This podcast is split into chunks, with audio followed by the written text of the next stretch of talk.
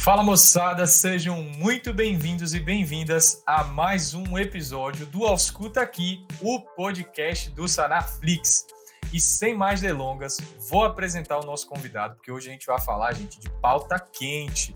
Aconteceu nesse final de semana e a gente vai discutir um caso interessantíssimo aqui. Professor José de Alencar, que não é mais novato aqui no Auscuta Aqui, seja muito bem-vindo e muito obrigado por ter aceitado o nosso convite. Valeu, Gabriel. Obrigado por ter convidado. É um tema quente mesmo. Então, aí quem estava ligado não só no mundo do futebol, mas ficou vendo aí na, na, nas notícias, no, no, noticiário de uma forma geral, presenciaram o caso do jogador Christian Eriksen. Quem é mais fã de futebol sabe que ele era jogador do Tottenham, da Inter de Milão e é atleta da Dinamarca. É um cara de 29 anos que teve um mal súbito. A gente vai falar assim, um mal súbito, um desmaio em campo, no meio da partida, aos 40 minutos, ali na linha lateral, ele caiu. E aí o contexto é esse. Vamos fazer o seguinte, vamos tentar trazer para a realidade, né, professor? Pense aí, você que está escutando o nosso episódio, que você é médico de plantão de um jogo de futebol. E aí um dos atletas, aos 40 minutos de jogo, ele tem um mal súbito. Caiu, desmaiou. A equipe médica foi acionada, o capitão do time chamou e você vai lá. Como prestar esse primeiro atendimento, professor? Primeiro atendimento, nesses casos, Gabriel, ele é guiado pelas, pelas diretrizes da American Heart Association, né? Então, o suporte básico uhum. vídeo avançado também. Eles definem muito bem o que, que tem que fazer. Em primeiro lugar, o que acontece é o seguinte: imagina que você está é, mudando um pouquinho a situação no shopping e aí cai uma pessoa na sua frente. É, uhum. Essa pessoa caiu, ela pode ter sido um tropeço, né? Então, você tem que chegar na cena mesmo e checar. A primeira coisa é a responsividade da vítima, do, do paciente, da pessoa. Porque é, a, checar a responsividade já separa as pessoas que estão com muita gravidade das pessoas que estão uhum. com menos gravidade. Se tivesse sido um tropeço, provavelmente a pessoa vai estar consciente na chegada da, uh, da, da, equipe de emergência. Né? Uh, com o jogador, eles perceberam que o jogador estava inconsciente, né? já chamaram com muita velocidade. Então você já vai chegar ali na cena sabendo da inconsciência, mas cheque, né? Então, vigorosamente, bata no ombro do paciente, sacuda ele, chame pelo nome, se não conhecer, fale senhor, senhor, senhora, senhora, uh, para ver se essa pessoa vai responder. Não tendo consciência, Gabriel, é um paciente que é grave, né? Já está definido aí uhum. que, assim, pode, pode nem ser uma parada cardiorrespiratória, tá? Mas é grave. Então, se é grave, o que é que a American Heart solicita? Se é grave, você tem que chamar o serviço médico de emergência. Faz total sentido, né? E se é grave, Sim. você tem que pedir o DEA, desfibrilador externo automático, que é a grande estrela desses atendimentos. A gente vai falar mais na frente por quê, né? Então é muito legal, eu gosto muito desse algoritmo da American Heart, porque ele faz assim, olha, é grave. Se é grave, peço o DEA. Né? Tem gente que acha que o DEA é só para quando o paciente está parado já. E não, o DEA é para o paciente grave. Por quê? O DEA é para o paciente grave? Porque se ele é grave, ele pode já estar parado. Né? Aí o DEA foi pedido já, que bom. Se não está parado ainda, pode ser que ele pare daqui a alguns minutos. Então você já pediu o DEA também. Então é muito legal. Ah, você percebe que nem está dado o diagnóstico do paciente ainda, né? É um paciente uhum. que, inconsciente. Eu já tenho pedido ajuda e o DEA. E aí, depois, para você dar o diagnóstico dessa pessoa, eu falo muito isso nas aulas, né? Nos cursos de ACLS, no curso prático da, da pós-graduação da SANAR. Eu sempre falo assim: você tem que fazer o exame físico agora de um paciente que é muito grave. Tá? Por onde é que você vai começar? Ruído hidroaéreo? Né? Você vai palpar panturrilha? Claro que não. Nessa situação, o paciente é muito, muito grave. A, a tua sistematização tem que ser pulso e respiração ao mesmo tempo. Se o paciente não tem pulso e não respira, então é uma parada cardiorrespiratória, você tem que começar o atendimento. E aí, é, então a sequência certa é checa a responsividade da vítima, vigorosamente. Senhor, senhor, não responde. Chama ajuda e o. E palpa pulso e respiração ao mesmo tempo. Para você, muito rapidamente, em 15 segundos aqui, você diagnosticou uma parada cardiorrespiratória já pode começar o atendimento lá no lugar, né? No caso do, do uhum. Eriksen, no campo, né? O que foi crucial para salvar a vida dele. Bacana demais. E aí, professor, eu sei que você já estava discutindo esse tema até com alguns comentaristas aí, e eu fiquei na dúvida, porque assim, várias notícias, estava dando uma lida, além de dar uma lida no assunto, né, eu estava vendo as notícias de como é que foi ali, como foi de fato o caso. E aí, eu acho que o, que, o mais próximo que eu cheguei de informação confiável foi que o Eriksen ele caiu, ele teve um mal-estar, só que ele caiu lúcido. E a equipe médica chegou e encontrou ele lúcido. Não sei se eu estou certo ou errado, se você tiver alguma informação mais confiável sobre isso. Porque aí eu acho que teve uma grande mudança no algoritmo, né? A gente encontrou ele lúcido e de repente ele é, é, é, ele rebaixou o nível de consciência e aí foi que foram iniciadas as compressões e também foi feito o choque, certo? É, ele estando lúcido é, na chegada, então realmente é um acompanhamento normal mesmo, para o que você está sentindo. Conversa com ele já que ele está lúcido, né? E no momento que ele ficar inconsciente, você pronto, já vai, já começa esse algoritmo que eu falei, né? Agora, assim, não dá para saber, né? Pelas imagens, a impressão que eu tenho é que ele já cai em parada cardiorrespiratória, né? Pelos casos que eu já vi, né, acontecer. Eu, como eletrofisiologista, eu sempre acompanho, né? E também emergencista, então, pela, pelos dois braços aqui, eu acompanho paciente em emergência, parado cardiorrespiratório. E uma coisa que é muito esquisita para quem não é e não conhece o que é a eletrofisiologia, uh, eletivamente em parada cardiorrespiratória, porque nós, de fato, induzimos parada cardiorrespiratória em alguns pacientes para testar algumas coisas nele e, obviamente, sempre retornamos o paciente, né? Sempre, porque nós estamos lá do lado, a gente faz a desfibrilação rapidamente e, e quando é rápido, o prognóstico é perfeito, é 100% de retorno. Mas tem que ser muito rápido. Então, a impressão que eu tive vendo foi que ele já caiu em parada cardiorrespiratória. O médico do clube, alguém falou que realmente quando chegou ele ainda estava com pulso, não sei se consciente, o que eu li foi com pulso. Essa é uma avaliação Isso. que tem uma variabilidade intra-observador muito alta. É, não é de se acreditar totalmente, nem no que eu estou falando, né, Gabriel? Porque eu não estava lá, e nem no que ele está falando por causa dessas peculiaridades que eu estou falando.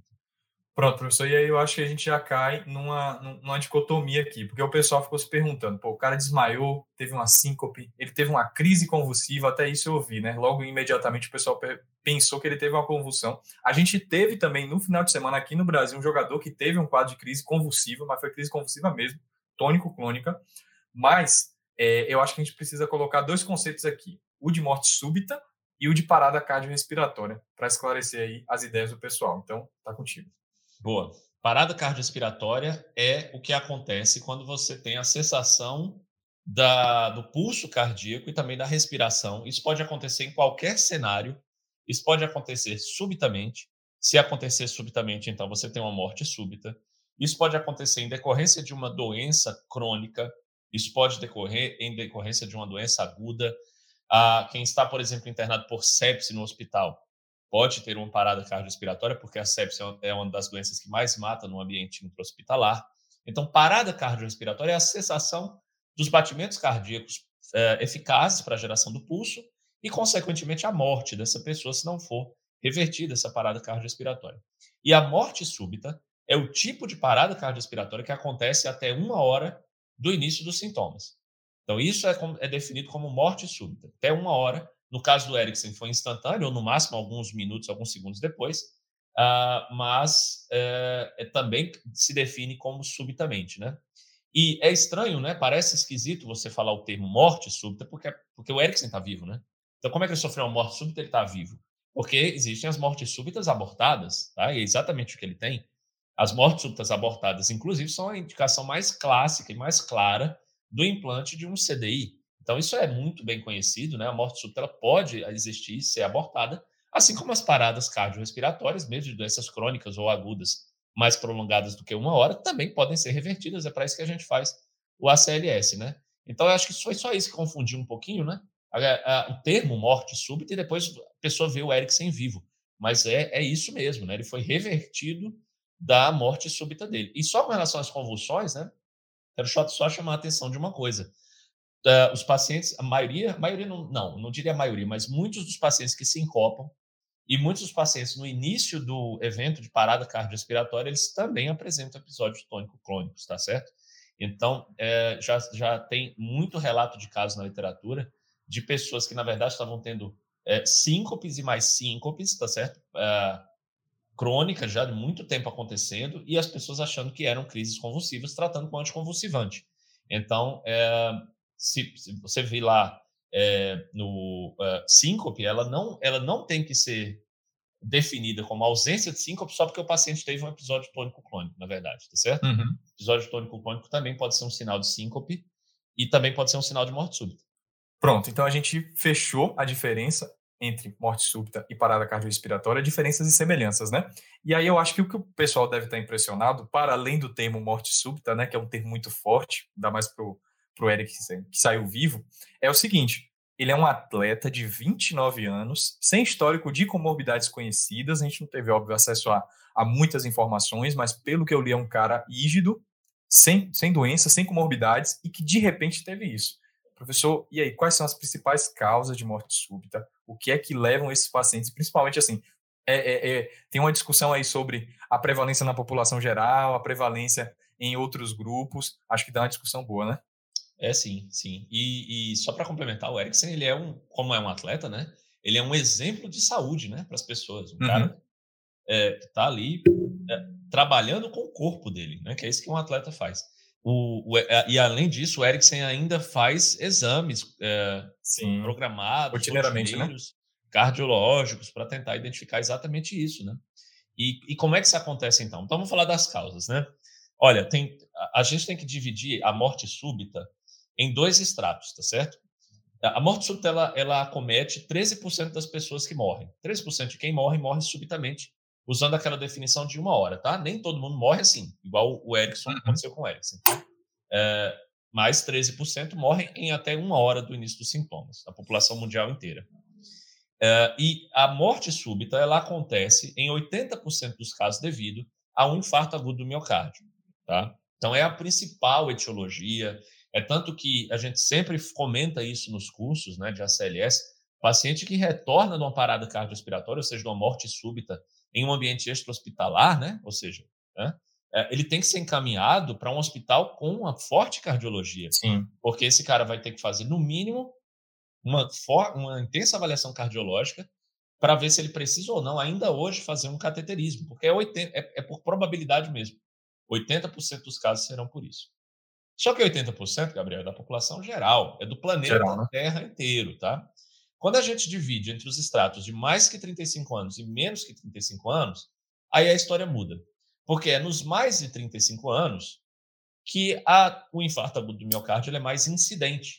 Por quê? Porque aí começa a incidir mesmo o nosso estilo de vida, a nossa pobre dieta, é, é, enfim, se uma pessoa fumou o tabagismo, Começa a incidir tudo isso, e a partir dos 35 anos é que uma pessoa, em geral, né, óbvio que existem os outliers, mas em geral é a partir dos 35 anos que as pessoas começam a infartar, né? Tá, e hum. menos de 35 anos, né, como era o caso do Erickson, menos de 35 anos, o infarto ainda está presente como uma, uma causa possível, mas ele já perde mais espaço para algumas outras etiologias. A citar, por exemplo, a cardiomiopatia hipertrófica. Né? Uh, essa é uma doença que é improvável que o Erickson tenha, porque a avaliação cardiológica rotineira tem uma alta chance, eu não vou dizer assim que é, que é impossível que ele tenha cardiopatia hipertrófica que não foi detectada, pode acontecer, uhum. mas é baixa a probabilidade de que isso tenha acontecido. A, a cardiopatia hipertrófica não é um diagnóstico tão desafiador assim, tá?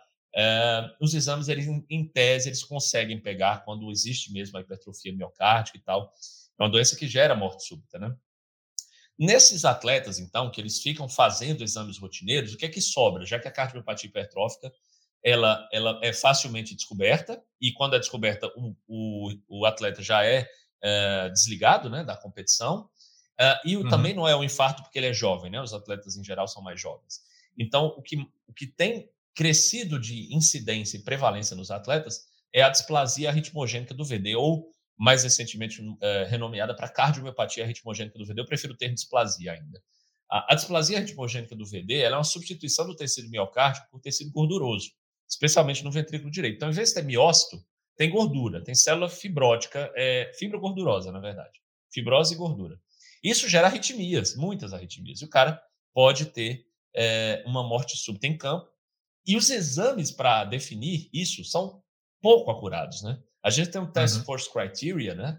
Uh, que são os critérios de diagnóstico da displasia, e assim, tudo é muito pouco acurado. É muito possível que atletas estejam com displasia do VD ainda jogando, mesmo passando pela avaliação. E tem mais, eu estou falando só dois exemplos, tem mais.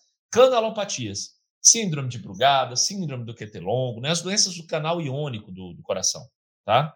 Essas doenças são ainda mais difíceis de diagnosticar, Gabriel. As pessoas elas tendem a pensar, por exemplo, que quem tem síndrome de Brugada Basta fazer um ECG e tá lá, síndrome de Brugada. Não é assim. Não é, é assim com o QT longo. Quem tem QT longo não tem o QT longo sempre. Tem o QT longo às vezes. Tem que dar sorte de pegar o QT longo. Tem que dar sorte de pegar o padrão de Brugada, entende? Então, não é tão simples assim. A avaliação se faz, é importante.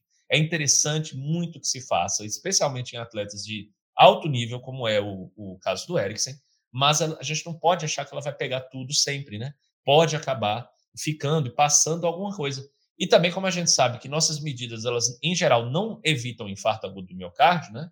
Uh, stent não evita, medicamento pode até evitar incidência e prevalência se o doente já tiver doença coronária, mas em quem não tem nada, nunca na coronária, zero sempre, pode infartar também, né? Então, até para o Erickson pode também ser uma hipótese. E só para terminar, essa questão do screening, tá? Só porque eu falei sobre isso, tu tem que é. fazer exame rotineiro e tal, nos atletas tem, especialmente se for um atleta de alto nível, mas será que isso reduz a incidência de morte súbita? Olha que dado interessante. Na Itália, reduziu. A Itália ela faz é, ECG, no mínimo um ECG, de todo qualquer pessoa que quer praticar esporte. No, e tem que ser avaliado por um cardiologista mesmo, o ECG, né? Uhum. Uh, então a Itália conseguiu, ao longo dos anos, reduzir a incidência de morte súbita em atletas. Israel teve a mesma estratégia e não reduziu. Então, até fazer ou não ECG é muito controverso. Por quê? O ECG ele não pega tudo, como eu falei, né? Tem muitas dessas doenças que o ECG não vai pegar. O eco não pega, enfim. Então a avaliação não vai pegar. O ECG ele dá muito falso positivo também. E um falso positivo para um atleta, para o um clube, para um patrocinador, para a roda girando do esporte é ruim, é. porque é um atleta que vai sair, fim de carreira, exatamente. Então tem várias e várias considerações para fazer a respeito disso, é um tema bem complexo. Certo, professor. E aí, acho que a gente já, já pode passar um pouquinho para começar a falar de tratamento, né? Mas talvez antes começar a discutir sobre, na verdade, antes falar sobre reconhecimento, porque eu acho que é uma, é, é uma, é uma discussão interessante que a gente tem que ter aqui, porque como é um evento super agudo, a população ela tinha é uma crítica que a gente deve fazer, né? Uma crítica assim como sociedade, principalmente aqui no Brasil, não tenho vivência em outros locais. Mas a gente deveria ter aula de primeiros socorros e aula de reconhecimento de parada cardiorrespiratória e morte súbita. Isso aí você falou e eu vou deixar você, você complementar também. Deveria ter na escola, se não na, auto, na escola, na autoescola. Na autoescola. Em, em algum lugar deveria para atingir as massas, né? Porque olha só a importância uhum. disso. E, e, como é que o Erickson foi salvo, né? Uh, no tratamento de uma morte súbita, Cada minuto conta. É a maior emergência da medicina, Gabriel, inteira. Isso. Cada minuto que uma pessoa em morte súbita por ritmo chocável passa sem ser desfibrilado, a chance de sobrevivência cai em 10% por minuto. Não existe nenhuma outra doença de maior gravidade do que essa na medicina inteira. Nós estamos falando de uma redução da ordem de 10% e não é por ano, por não. É por minuto. Então é bizarro quanto isso tem que ser rápido, como a gente tem que ser de fato treinado para atuar na hora, é, com treinamento, para ser realmente uma coisa efetiva, como foi com o Eriksen e como foi possível salvá-lo. Né? Como eu falei, é, 7,6% só das pessoas que morrem subitamente é que, é que conseguem sobreviver, tá certo? E o Eriksen foi um desses 7,6%, porque ele teve sorte de acontecer isso num estádio em que havia o DEA e que havia o treinamento, né? Então, é, como isso tem que ser muito rápido, as duas coisas que eu acho que fazem-se muito importantes, que poderiam mudar no Brasil, são, em primeiro lugar, nós termos um treinamento em massas, como nós já comentamos, né? Ensinar a fazer esse reconhecimento, essa sequência, né? De senhor, senhor, ir para frente, né? Com, com, com, a sequência que eu comentei. Ensinar o manuseio do DER também aos leigos, que não é um, um, um aparelho médico, não, tá? Ele pode ser usado por qualquer pessoa. Ele, ele é um desfibrilador automático, então você conecta no paciente, liga ele vai detectar o ritmo e ele vai tomar conduta sozinho, tá? Mesmo que seja um médico que esteja é, mexendo nele. Os desfibriladores, eles são automáticos quando eles estão em ambientes extra-hospitalares. E aí é uma coisa que a gente tem que lutar para acontecer, né? Nossos é, ambientes extra-hospitalares, eles têm que ter desfibriladores externos automáticos, que foi o aparelho que deu o choque no Ericsson e conseguiu salvá-lo, né? Então, estações de metrô, aeroportos, né? Por que não, Gabriel? Condomínios, condomínios mesmo, né? Particulares, privados, né? Por que não? Tem, num condomínio tem, sei lá, quantas mil pessoas morando num condomínio, já pode se considerar um ambiente de alta densidade, né? E aí, se tem num condomínio alguém que para no meio da rua, você já podia tocar a campanha no condomínio e pedir o dela lá. Quer dizer, olha como ficaria muito mais rápido e mais fácil, né? É, esse, é, esse atendimento muito rápido, né? da, de uma pessoa que precisa bastante, para a gente tentar aumentar esse número né, de 7,6%. Porque, como eu falei, se é feito instantaneamente, a chance de sobrevivência é muito alta, né? Pelo menos desse evento. É claro, né? Você, você tem que pensar que é o seguinte: se o cara tem por um infarto, que ele morreu subitamente, e você conseguir reverter a parada cardiorrespiratória dele, o infarto ainda está lá, né? Então tem que levar para um hospital cardiológico e ver se ele vai sobreviver do infarto, é outra história. Mas da morte súbita em si, pelo menos você já deu essa primeira chance para ele, que ele nem teria, né? Se ele parar num lugar onde não tem nada. Eu vou, tava lembrando aqui, professor, de dois casos que aconteceram. Um, eu acho que foi um jogador do Atlético Mineiro, que ele deixou de jogar por causa de miopatia hipertrófica, se eu não me engano.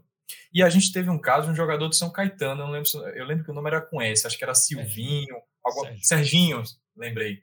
Acho que foi a mesma coisa, né? Foi morte súbita, tem muito tempo aí, não sei se o pessoal vai lembrar, mas é, eu acho que a crítica ao momento era que o atendimento foi um pouco é, demorado e aparentemente não havia o desfibrilador, né? E o desfibrilador, como o professor falou, é automático. Existe em alguns ambientes, mas com uma densidade, né, com a quantidade muito menor do que, do que o necessário em shoppings e alguns em alguns locais. Só para vocês terem ideia, se a gente for fazer um comparativo realístico mesmo, é, eu, eu sou da Bahia, eu moro na Bahia, aqui a gente tem cidades, a Bahia tem 417 cidades, é um dado para vocês aí, super interessante. Tem cidade na Bahia que é menor do que certos condomínios aqui em Salvador, o número, a população. Já, já fiz essa conta, essa, essa conta meio inútil. Então, daí a importância da gente saber suporte básico de vida, da população em geral saber suporte básico de vida. Mas eu, eu, eu passei para as causas, falei um pouquinho de tratamento, professor. Vamos voltar um pouquinho. O reconhecimento a gente já viu, né? Que é um paciente que a gente vai ter que fazer a sequência ali, é, é, identificar rapidamente, fazer o estímulo vigoroso. Lembrar que o estímulo vigoroso tátil é importante, né, gente? O Zantieff brinca muito com isso, que ele dava aula de emergência aqui, foi um professor de emergência, Zantieff. E aí ele fala, ó, você tem que fazer estímulo vigoroso porque o paciente ele pode ser surdo, então você não pode só ficar falando para o paciente. E aí, checar pulso e respiração, professor. A partir daí, não havendo o DEA, você está num ambiente que não é tão favorável. Iniciar as compressões é a medida principal nesse momento, né? Se você presenciou a, a, a queda do paciente, então uhum. significa que foi uma, uma dessas, um do caso como o do Erickson. E quando Sim. acontece isso, Gabriel, a probabilidade de ser um evento arrítmico grave, tipo fibrilação ventricular, que só vai sair com DEA, é muito, muito, muito, muito, muito alta. É, é, só isso explica uma pessoa estar tá aqui andando e do nada cair em parada cardiorrespiratória, entendeu? Porque veja bem, imagina que, é, que não é isso, é uma dissecção de aorta, tá? Que também pode levar à morte súbita, concorda? Sim. Tá? Só que quando disseca a aorta, a pessoa não cai morta na hora, ela sente aquela dor horrível, dor. Ela, ela começa, ela se senta, ela pensa, vou morrer, vou morrer, o que está acontecendo comigo? E aí cai. Olha a diferença. Agora uma pessoa como o Eric, você estava aqui, ó, e cai morto, é, é um FV muito provavelmente, porque a FV ela não gera pulso. Então, começou a FV, acabou. Né? É imediato. E aí, sendo assim, se você presenciou a queda dessa pessoa, é melhor você ir tentar buscar um DEA, porque sem o DEA, esse paciente não vai sobreviver. Se você estiver uhum. sozinho, né? Lógico, se tiver outra pessoa, essa outra pessoa vai, tá? Agora, se você não presenciou, então você não sabe há quanto tempo ela está lá, você não sabe o que é que ela sentiu antes, né? Então aí sim que vale a pena você iniciar a RCP. E tem outra coisa, professor, sobre os ritmos. Né? Você citou a fibrilação ventricular. Então, o ritmo de parada principal é a fibrilação ventricular, certo? Nesses foi casos, um... são os ritmos chocáveis, né? É, isso foi um estudo do, do, meu professor, né, que eu fiz fellow com ele, o Baez de Luna. Ele fez em 1989, professor do curso de ECG, inclusive, né, da Sanar. É, eu ia falar isso. A gente falou do Brugada e do Baez de Luna, eles estão presentes no curso de ECG do professor José de Alencar, do José Alencar. Então, isso. só para vocês verem a resposta aí, o tamanho da, da, da equipe desse curso. Exato, exato. E o Baez Luna, em 1989, ele acabou demonstrando lá um estudo seminal pioneiro, né? O cara tem tanto ECG e Holter, Gabriel, olha, olha, olha sem uhum. noção do que, do, da quantidade de ECG que o Baez Luna tem. Ele conseguiu pegar 190 pacientes que morreram subitamente usando o Holter dele, do consultório dele, 190. O tanto de paciente que esse, que esse cara tem que atender para ter 190 mortes súbitas usando o Holter. Né? É bizarro, ele é enorme, é gigante em eletrocardiografia. Então, ele analisou esses 190 e ele viu que 84% das pessoas que morrem subitamente morrem em fibrilação ventricular ou taquicardia ventricular sem impulso. Então, são os ritmos chocáveis. É aí que começou a grande importância de vamos lá, cadê? Vamos comprar DEA, vamos colocar DEA em shopping, vamos colocar DEA em estação de trem. Foi aí que começou toda essa. É, foi, deu o pontapé inicial, né? Eu, eu, eu acredito ao Bahia Zeluna. É, a maior parte do que nós sabemos hoje, fazemos hoje com relação a morte súbita. Então, são esses dois ritmos chocáveis. E podem ser outros dois, né? A ESP, que é a atividade elétrica sem impulso, e a sistolia, exato. Ou seja, totalizam quatro ritmos, né? Uma, todas as 7 bilhões de pessoas do mundo vão morrer nesses quatro, um desses quatro ritmos, né?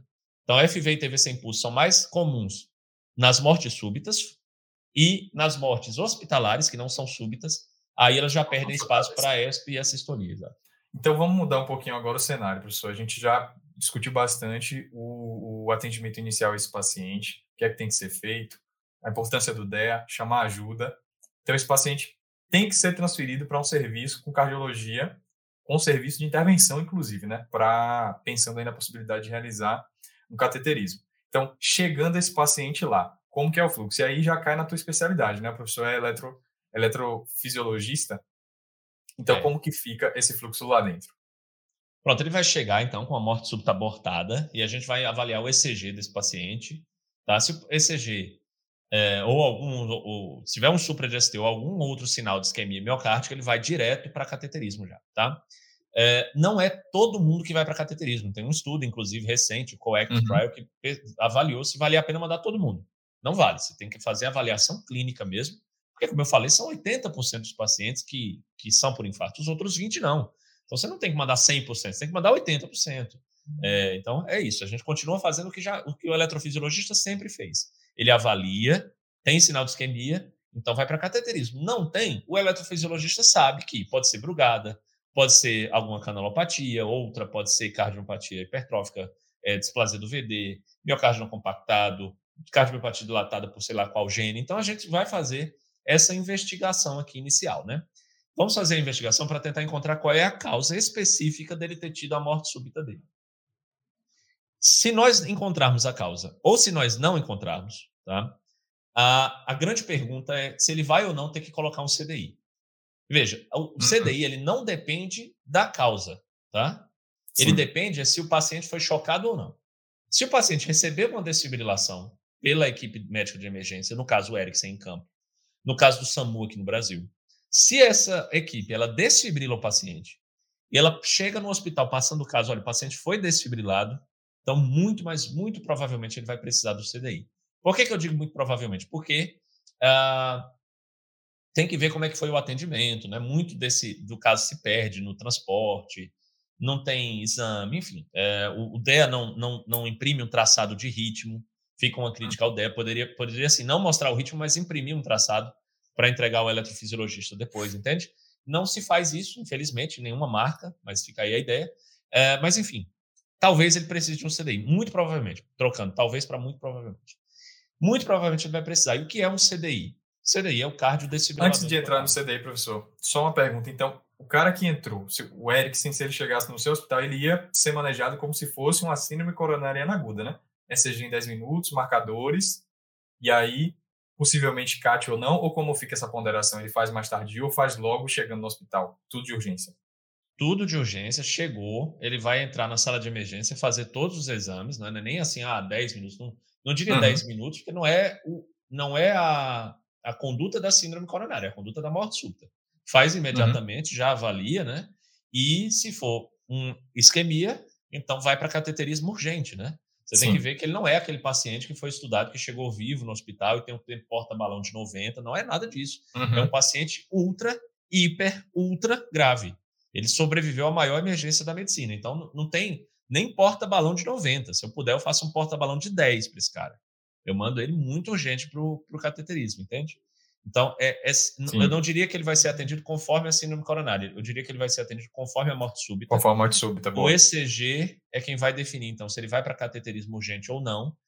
E aí ele fica numa UTI para ser recuperado dessa morte súbita, que muitos chegam entubados, né? O Erickson, você viu, foi tão rápido que nem precisou, mas muitos chegam entubados, uhum. então precisa de suporte intensivo.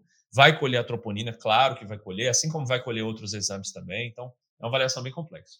Então, voltando para o CDI agora.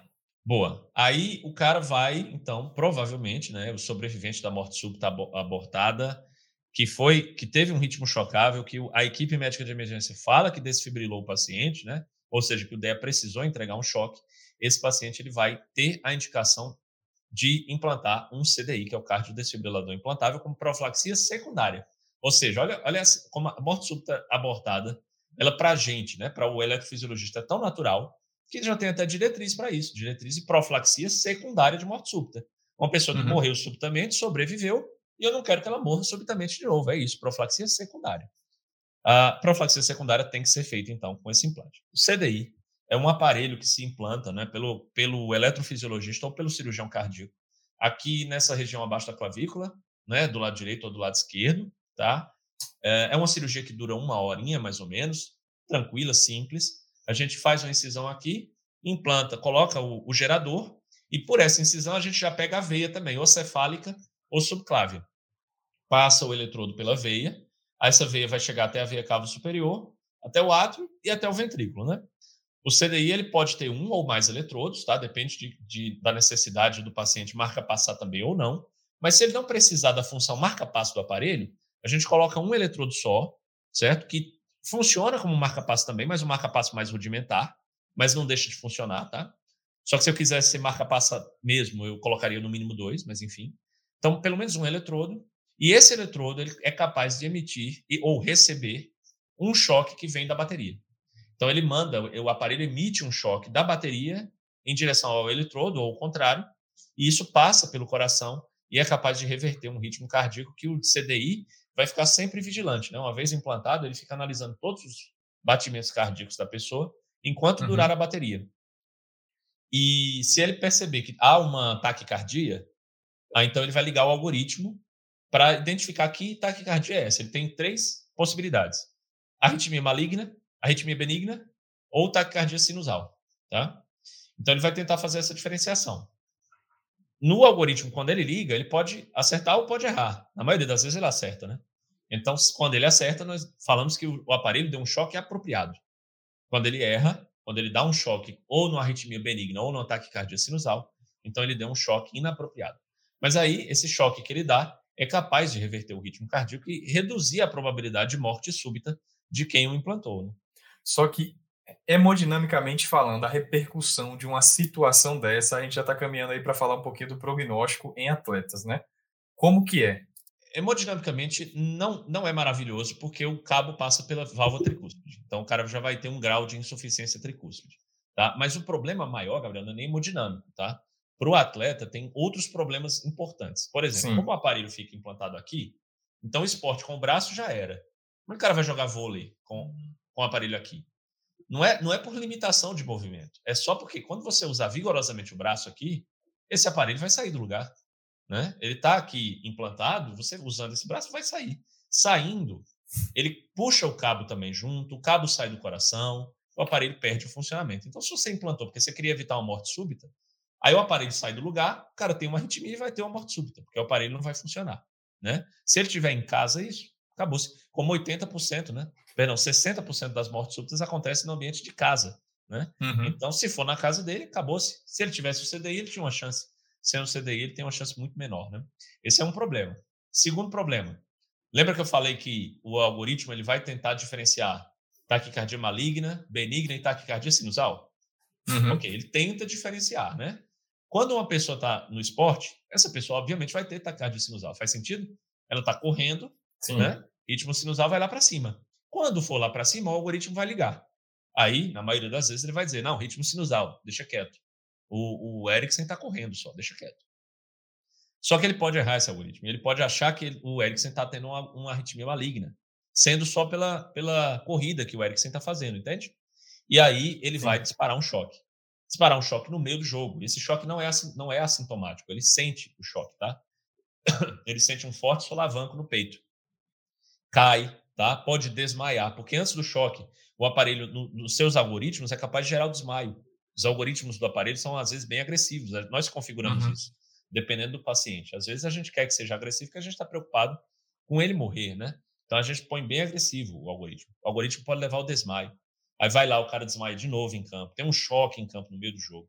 Isso é constrangedor, isso é traumático. Isso não é necessário para que seja feito no esporte. A gente vê o esporte para ver superação, para ver vitória, derrota para ver felicidade, né? Não para ver uma pessoa sofrendo com isso daí. Então, são duas considerações que eu tenho a fazer sobre o CDI. O futebol não é um esporte com braço, na maioria dos casos, só exige o braço goleiro e as cobranças de lateral, mas, mas é, tem essas outras considerações que eu fiz. Né? Professor, e assim, o DEA ele não emite o traçado, mas o CDI é possível em consultas de segmento você avaliar quantos choques ele teve, quantos momentos, quantas, quantas mortes súbitas ele abortou e tudo mais? Avalia-se perfeitamente. Inclusive, a, o diagnóstico de choque apropriado versus choque inapropriado é o eletrofisiologista que dá na uhum. consulta, uhum. seja na emergência, né? Quando, porque quando o paciente chega com teve um choque, ele tem que ir para a urgência cardíaca na hora. Exatamente ah. para que o eletrofisiologista o veja, né? E veja se foi apropriado ou não. Por quê? Porque se foi apropriado, é capaz dele, dele continuar fazendo a mesma arritmia e aí tem uma tempestade elétrica que a gente chama. Tempestade elétrica Sim. são três choques é, num período curto. Então, se acontecer tempestade elétrica, é uma emergência médica. Então, para evitar tudo isso, ele tem que ir ao hospital qualquer choque, exatamente para o eletrofisiologista, esse o, o profissional tem que vê-lo, né? Ligar o programador, colocar em cima do CDI dele, aí por conexão wireless a gente consegue ver o traçado, não eletrocardiográfico, mas eletrográfico, né? O eletrofisiologista Sim. ele vê o eletro de dentro do coração também, então a gente vê esse eletro que vem lá de dentro e baseado nisso a gente consegue ver e, ou é, tentar descobrir se foi uma taquicardia ventricular, uma FV, uma FA, que não deveria ter chocado, é, uhum. uma taquicardia sinusal, a gente consegue dar esse diagnóstico.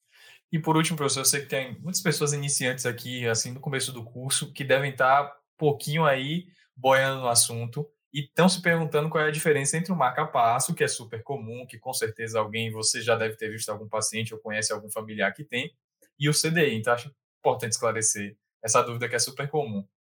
Gabriel, tem R1 de cardiologia que chega achando que, marca, que o CDI não é marca-passo, tá?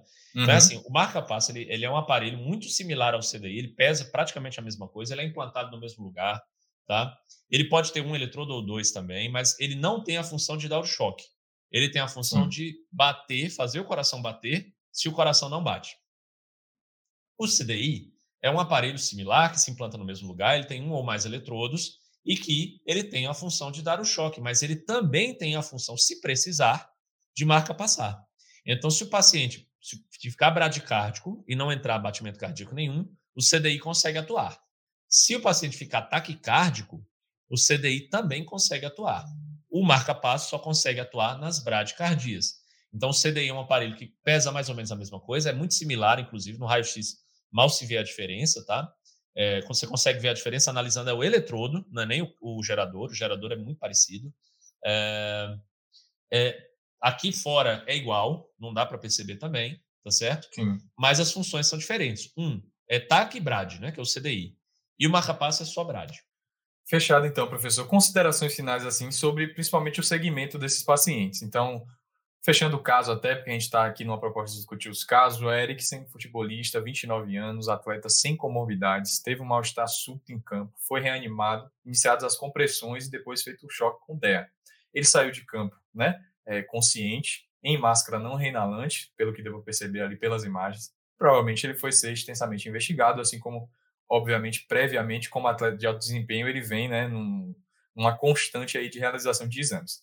Esses pacientes eles entram no protocolo de morte súbita por conta da probabilidade. Eles vão fazer aí é, eletro, vão fazer exames laboratoriais, enzimas cardíacas, se necessário cateterismo, certo?